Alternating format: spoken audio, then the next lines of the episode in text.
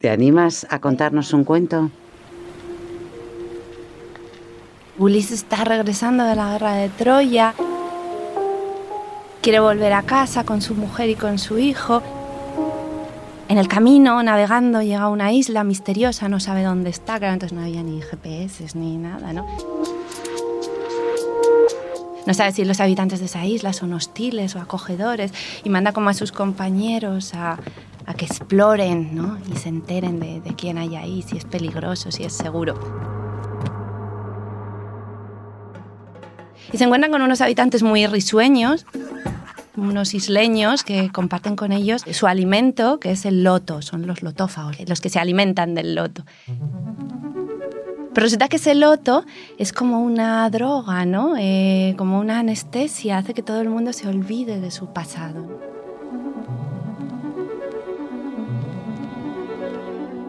Ya solo viva en el placer del momento ¿no? y olvide a dónde va, quién es, su viaje, su horizonte, sus finalidades. ¿no? Y entonces los compañeros de Ulises que han probado el loto se quieren quedar allí en ese paraíso isleño ¿no? y no quieren volver a casa. Y Ulises entonces les dice que no y los obliga por la fuerza a volver al barco y seguir navegando, ¿no? Porque él dice, eh, es que somos memoria, ¿no? Y si desertamos de nuestro pasado, estamos desertando de la vida. Y, a mí me parece una historia muy bonita, como, como los conduce al barco y les dice, no, no os dejéis aquí anestesiar por las tentaciones, por el placer, seguid adelante, seguid el viaje, ¿no? La vida es ese viaje y, creo que esa historia habla de, de, toda la gente que nos recuerda lo importante que es nuestra memoria, toda la gente de la enseñanza, pero yo creo que también el periodismo, la historia, eh, creo que toda esta gente que cuida de nuestro legado y nos recuerda que para ser inolvidables tenemos que recordar, pues toda esa gente son como los héroes de la Odisea y el mundo está lleno de esas pequeñas odiseas contemporáneas de la gente que cuida, que no dejen que nos droguen, que nos anestesien, ¿no? que nos hipnoticen y nos dicen, sigue adelante el viaje, recuerda, atrévete a recordar.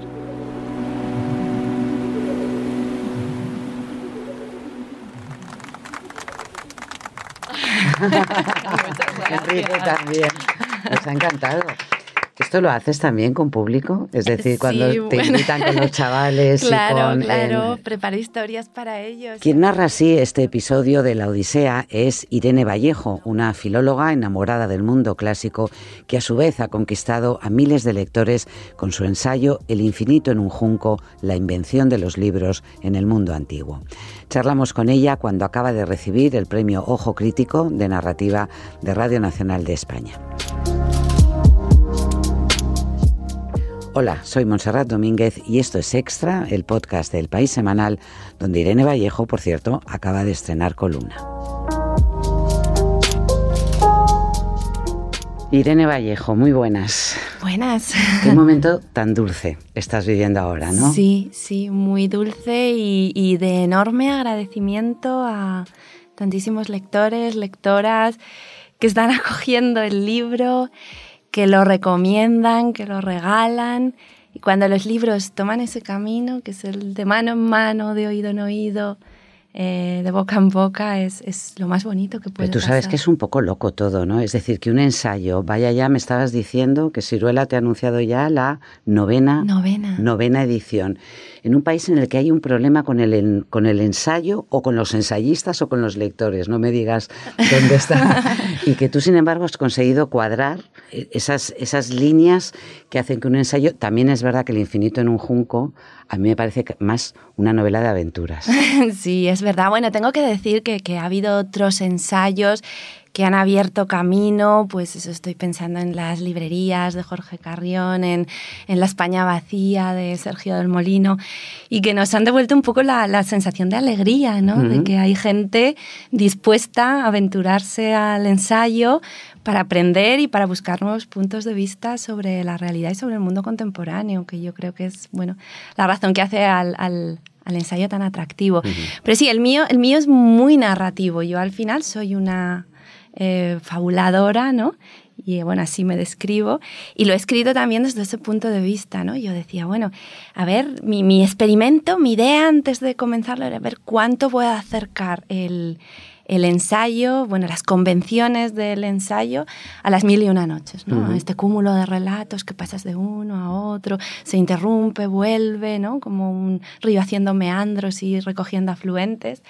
Y, y era, bueno, es el desafío, el, digamos, el juego eh, ¿no? el reto que yo me planteé. Y me parece muy bonito que mucha gente en clubes de lectura, en encuentros, me dice, es el primer ensayo que leo, El infinito en un junco. Y digo, bueno, pues que, que bien que la gente abra nuevas puertas, se atreva por nuevos caminos y que pueda ser eh, El infinito en el junco, pues ese ¿no? E-, ese guía hacia, hacia lo desconocido para algunos lectores, pero que tiene eso, muchos Eso es maravilloso, porque de la mano de Irene Vallejo, en El infinito es un junco, nos em, adentramos en el tiempo y en la historia eh, para conocer el origen del libro, pero no del libro ya como objeto que conocemos ahora, sino casi el origen de la, de la escritura.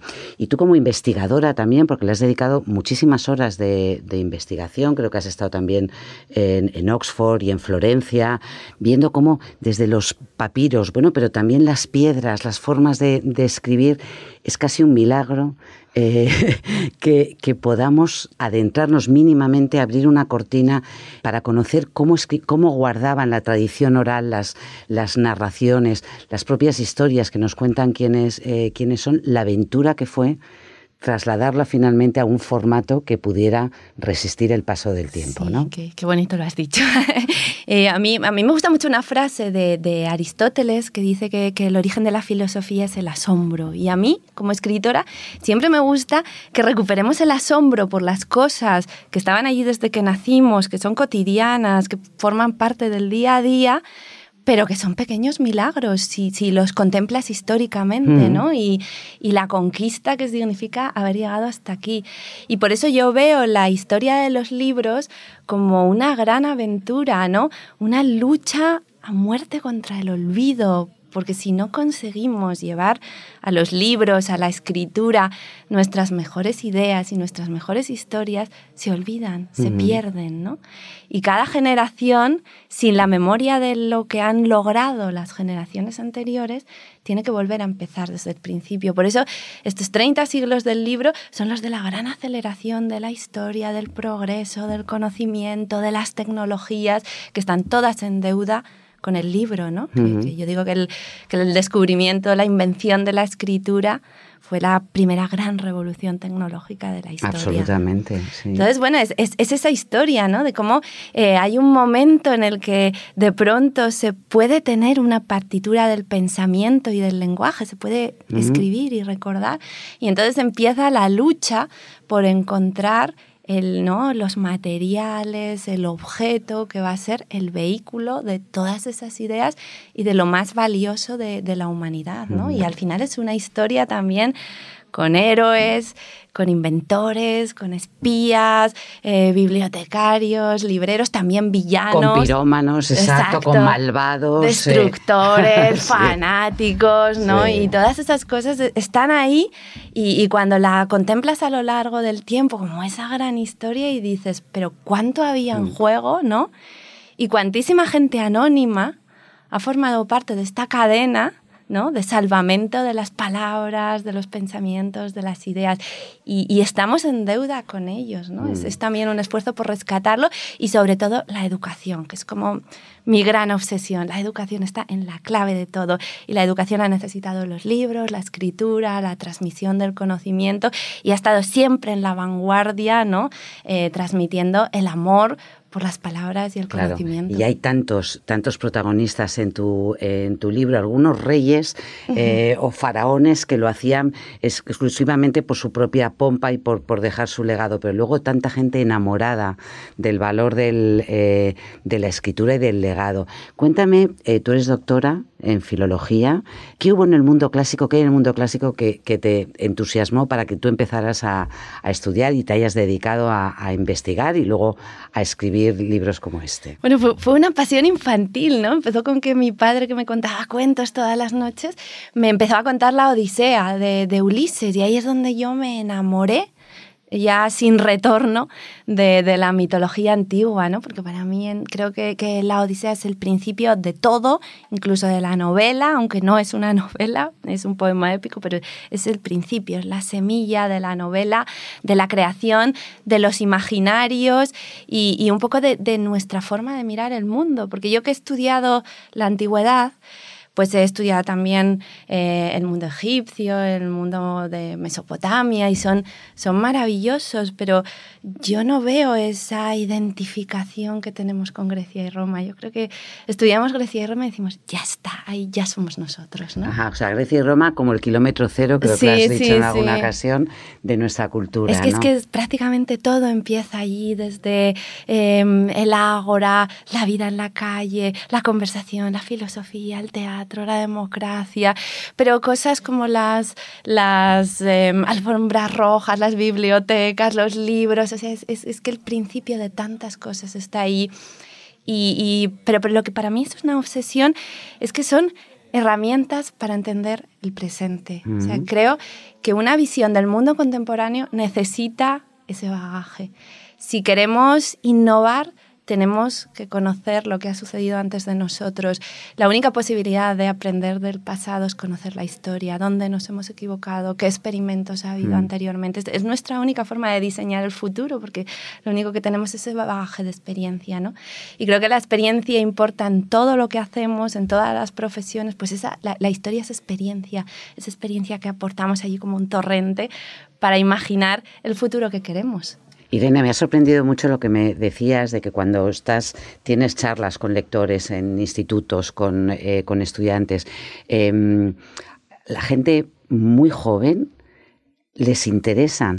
La Iliada, lo dice Ulises, notan perfectamente esa conexión entre los grandes eh, dramas y las grandes epopeyas de nuestros antiguos, de nuestros mayores y lo que ellos viven también. Claro que sí. Es, Porque tendemos a pensar que no, te, metes en YouTube, parece que solamente ven eh, memes, vídeos, eh, programas de televisión, concursos, no sé qué y tal, y tú dices que no, que tú percibes una corriente de interés. Claro, claro que sí. A ver, pero si los móviles, YouTube son el canal, lo que necesitan, son, lo importante son los contenidos, siempre los contenidos, ¿no? Y yo veo que, que, los jóvenes entienden perfectamente los mitos, es un lenguaje absolutamente universal. Y es más, eh, es que la mayoría de las sagas que leen los adolescentes están basadas en mitos, ¿no? J.K. Rowling, la autora de Harry Potter, era una filóloga clásica y está utilizando elementos de la tradición para mezclarlos con, bueno, con su imaginación y construir un universo, pero es que antes fue Tolkien, eh, C.S. Lewis con las crónicas de Narnia, El corredor del laberinto, y, el cine de aventuras, eh, ¿no? los blockbusters de Hollywood se basan en, manuales de mitología eh, comparada, ¿no? eso es lo que utilizan los guionistas. Entonces es que son las mejores historias de la humanidad. No habrían sobrevivido tantos siglos, milenios, si no fueran las mejores historias. Y entonces han traspasado de siglo en siglo em, momentos difíciles, durísimos, ¿no? de pobreza, de guerra, de cambios de civilización, de nuevas lenguas. Han sobrevivido porque la gente los seguía necesitando, porque nos explican el mundo, porque cuando Freud dice que somos, eh, recurre a Edipo, ¿no? Cuáles son nuestras, bueno, nuestra infancia y nuestros complejos. Y es que están ahí, es que, es que nos han contado, ¿no? Nos han contado lo que somos. Contado, lo, que, lo importante que es contar también. Exactamente. No hay nada, no hay nada, no hay ni placer mayor al encontrarte con un libro, en un libro con historias que te atrapan y, si te las cuentan, si encima es oral, eso ya es Sí, es que la oralidad, la radio, los podcasts, ¿no? El audiolibro que dicen que ahora es otra de las, ¿no? De bueno, las sí, lo hemos estado contando en el país semanal, hay un boom, un formato que se ensayó hace unos años y que no funcionó, no fue a ningún sitio, pero bueno, es que ahora tenemos en, los coches, en los todos los dispositivos, la posibilidad de consumir a través de eh, oralmente Y nos hemos acostumbrado a relacionarnos además de una manera. Cuéntame un cuento, dame las noticias, eh, dime qué ha pasado. Es una alianza muy bonita entre la oralidad, que es lo antiguo, y las tecnologías que la potencian y consiguen que lleguen muchísimo más lejos de lo que nunca Imagínate el país semanal, que lo tienes en todos los formatos, lo tienes en la web, sigues teniendo el placer de la lectura, de ver las, las maravillosas fotografías y los reportajes, leerlo, volver a ello, dejarlo volver más tarde. ¿No? Todo lo que te ofrece un, papel y ahora tienes un podcast también para disfrutarlo. Claro que sí. Oye, Irene, creo que tu libro, bueno, ahora estás eh, clarísima promoción porque no paramos de reclamarte y de pedirte que nos expliques del libro, pero creo que pronto vas a empezar a, viajar porque se traduce en varios eh, países europeos y también en América Latina, ¿no? Bueno, ahí no hace falta traducirlo, pero empezarás promoción, Empieza el viaje, sí, sí, empieza el viaje, ¿no? Y, y es muy bonito porque, bueno, creo que es una historia que nos, que nos apela a todos, que no, no es específicamente nuestra, española, es, la historia al final de la, de la, humanidad entera. Y creo que en este, en este momento son importantes también los mensajes universales, cosmopolitas, ¿no? Insistir en lo que nos une, en, en lo que compartimos, eh, en lo que nos hace ¿no? establecer esas conexiones inmediatas y yo creo que, que, los libros hacen eso, ¿no? Casi lo mejor de los libros es que cuando los has compartido, cuando has leído los mismos autores, los mm. mismos libros, te has emocionado con las mismas palabras, un extraño ya no es un extraño, es alguien con quien puedes hablar y con el que tienes algo en común. y, y, yo creo que eso es, es, es absolutamente maravilloso en, en los libros y una posibilidad de diálogo que, que, no podemos ahora ¿no? dejar de lado. Pues buen viaje, Irene. Muchas gracias. Y muchísimas gracias por un libro. Sabes que tienes cautivados a todos los que eh, lo han leído, lo, lo, hemos leído, El infinito en un, un, junco. Yo insisto, para mí es un, son muchos libros, de muchos, un ensayo que tiene un pulso narrativo. Para mí es fundamentalmente un libro de viajes, ¿no? de viaje y de descubrimiento. Sí, así me lo planteé. Muchas gracias.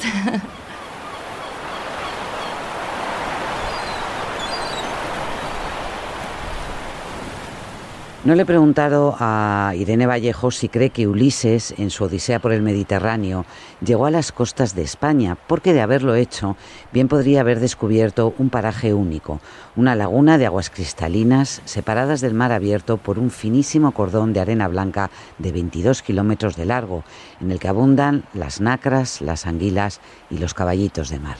Un hábitat único, el Mar Menor, que hoy está gravemente enfermo. La presión demográfica sobre el Mar Menor fue bestial. Una franja de 14 kilómetros de costa del Mar Menor eh, le sucedieron urbanizaciones una detrás de otra. No hay ecosistema que aguante la cantidad de tierra, de tarquín, de material, de plástico, de mierda que entra desde el campo hacia la playa. El Mar Menor es nuestra casa y me da mucha pena ver en la situación que se encuentra.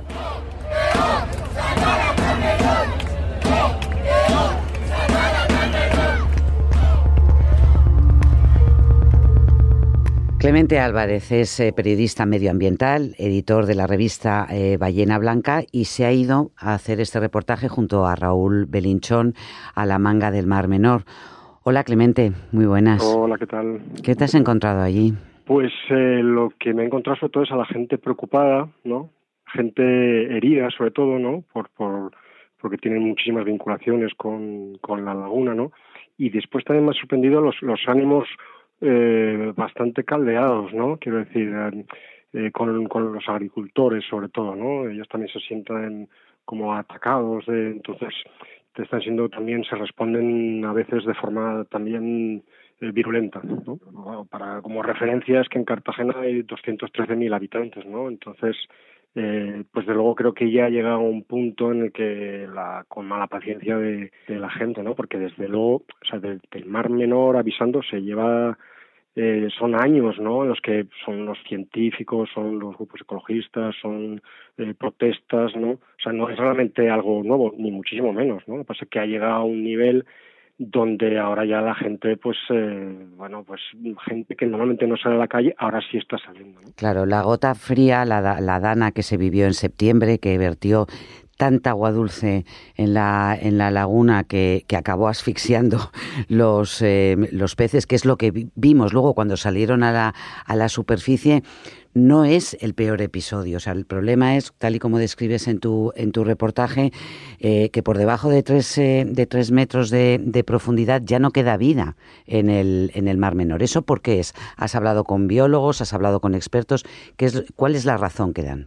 Sí, o sea, esto es una acumulación, ¿no? O sea, hay controversia con la gota fría, algunos le dan mucha importancia, otros dicen sí interviene desde luego, pero pero claro, es es mucho más, ¿no? Esto ya es eh, pues la, gota que, que, colma el, vaso, ¿no?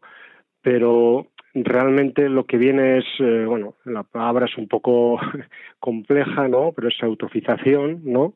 Que se lleva avisando desde muchos años y es pues que está entrando un exceso de nutrientes a, la laguna y, y, eso genera pues una proliferación de, de, algas y, y, hace que se vaya poniendo verde el agua, ¿no? Lo que llega un momento que eh, pues dificulta que entre el sol en las zonas profundas y primero mueren pues son fondos marinos y eso genera a su vez unos procesos que eh, dejan el agua sin oxígeno. Mm multiplicando todavía más ¿no? este efecto perverso. ¿no? Hay dos factores fundamentales, por lo que leemos en tu reportaje, eh, en la em, cómo se ha ido deteriorando esta, esta enorme laguna salada. Una es la presión urbanística. Se construyó de una manera em, eh, salvaje en los años 70 eh, y 60, a finales del, del franquismo, ¿Hay algún tipo de solución para que toda esa presión, bueno, y se hicieron cambios como por ejemplo ampliar el, el, canal que une el Mediterráneo, el mar abierto con la laguna para permitir el paso de barcos más grandes? ¿Hay alguna manera de revertir o de paliar toda esa presión sobre, sobre el mar menor? Eh, bueno, hay un tercer factor que es la minería, ¿no? Pero efectivamente, eh, después de la minería viene el urbanismo. Y, un urbanismo que sobre todo se hace sin, planificar y que se descontrola muy rápido, ¿no? Y que empieza en los años 60 sí, pero que después se ha reproducido y sigue ocurriendo. O sea, sigue habiendo grúas y hay un poco más adentro está todo lo que son resorts, o sea, que se ha ido multiplicando en distintos periodos, ¿no? Entonces, eh, ¿cómo revertir esto? Bueno, hay una hay ya un fenómeno que ya es, eh, mm, bueno, muy grave, ¿no? Y es que eh, hasta ahora los todo lo que son estas casas que se han construido, eh, los precios se han ido devalorizando, ¿no? Y, y sobre todo ahora también en zonas como los alcázares, ¿no? Donde también ha habido problemas de inundación una tras otra, ¿no? Están contando que, que, que la gente está vendiendo la casa que se están, bueno, los precios que le dan, pues ya son muy inferiores a los que lo compraron, ¿no? Ya no es por el mar menor, es que ya desde el punto de vista económico del urbanismo, pues no tiene mucho sentido esta ¿no? huida hacia adelante, que es que como no puedo sacar o están bajando los precios, entonces construyo más para recuperar, ¿no? Entonces lo que habría que hacer es, primero, eh, ordenar todo esto. O sea, el problema que ha habido siempre es que se ha hecho sin orden y seguramente habría zonas en las que hay que plantearse el, el, el de construir, ¿no? El, el quitar casas. Mm. En cuanto a la agricultura, eh, Clemente, mm, el problema hay además problema de los acuíferos que son que son salobres. ¿Qué te contaban los eh, los responsables, los agricultores que, como decías, los están señalando la población de ser culpables en parte del deterioro de, de la laguna? Bueno, por un lado hablamos con el presidente de los regantes del campo de Cartagena y a mí me sorprendió, ¿no? Porque él se siente como que, eh, pues como chivo expiatorio, ¿no? Y como rechaza de forma tajante, ¿no? Que sean los, los responsables, ¿no? Y sorprende porque realmente todo lo que dicen investigadores y, y todos los demás es pues que son gran parte de, del problema, ¿no? Hablando con otros eh, agricultores sí lo reconocían, ¿no? Ahí dicen, bueno, pues no somos solamente nosotros, totalmente, ¿no? Pero sí reconocían que, que son parte del problema y que tienen que eh, bueno, pues también replantearse muchas cosas, ¿no? Eso lo cuentas en el reportaje, un reportaje que ha ilustrado eh, Raúl Belinchón, tenemos unas imágenes aéreas, Clemente, espectaculares, ¿no? Porque se ha subido incluso a un... ¿Con un avión? ¿Un ultraligero? Sí, un ultraligero. Y luego unas imágenes eh, submarinas, como la de la portada del, eh, del País Semanal, en que vemos a la bióloga Francisca Jiménez Casalduero tratar de rescatar ¿no? algunos de los eh, moluscos que son típicos del, de, esta laguna para llevarlos y que sobrevivan en un acuario, ¿no? Sí, se llaman nacras. y es curioso, es, un poco, es un poco complejo, pero merece la pena porque son el molusco más grande de del Mediterráneo, ¿no? Son, son enormes, ¿no? Lo curioso es que hay un parásito que ha acabado pues prácticamente por completo con esta especie en toda la costa de España, del mar Mediterráneo de España, ¿no? Y solamente quedan en dos puntos, que es el delta del Ebro y en el Mar Menor. ¿no? Hmm. ¿Qué pasa? Había mm, una cantidad eh, pues eh, muy grande, ¿no? Pero después del episodio eh, grave de eutrofización, ¿no? Eh, pues ahora son miles y tampoco tienen muy claro eh, después de estos últimos episodios, ¿no? Cuántas puede haber ahora mismo, ¿no? Pues Clemente Álvarez, muchísimas gracias por este reportaje que podemos leer este, este domingo en el, en el País Semanal y en el que apuntáis los problemas, pero también algunas de las soluciones si queremos rescatar este, este ecosistema que es único, que es el de, la, el de la laguna del Mar Menor. Muchísimas gracias. Gracias a ti. Además del reportaje sobre el colapso del Mar Menor, en el País Semanal hemos hablado con la actriz Carolina Yuste y con el escritor, arquitecto y viñetista José María Pérez Peridis. Este domingo, 23 de febrero, lo encontrarás en tu kiosco y en la web. Hasta la próxima semana.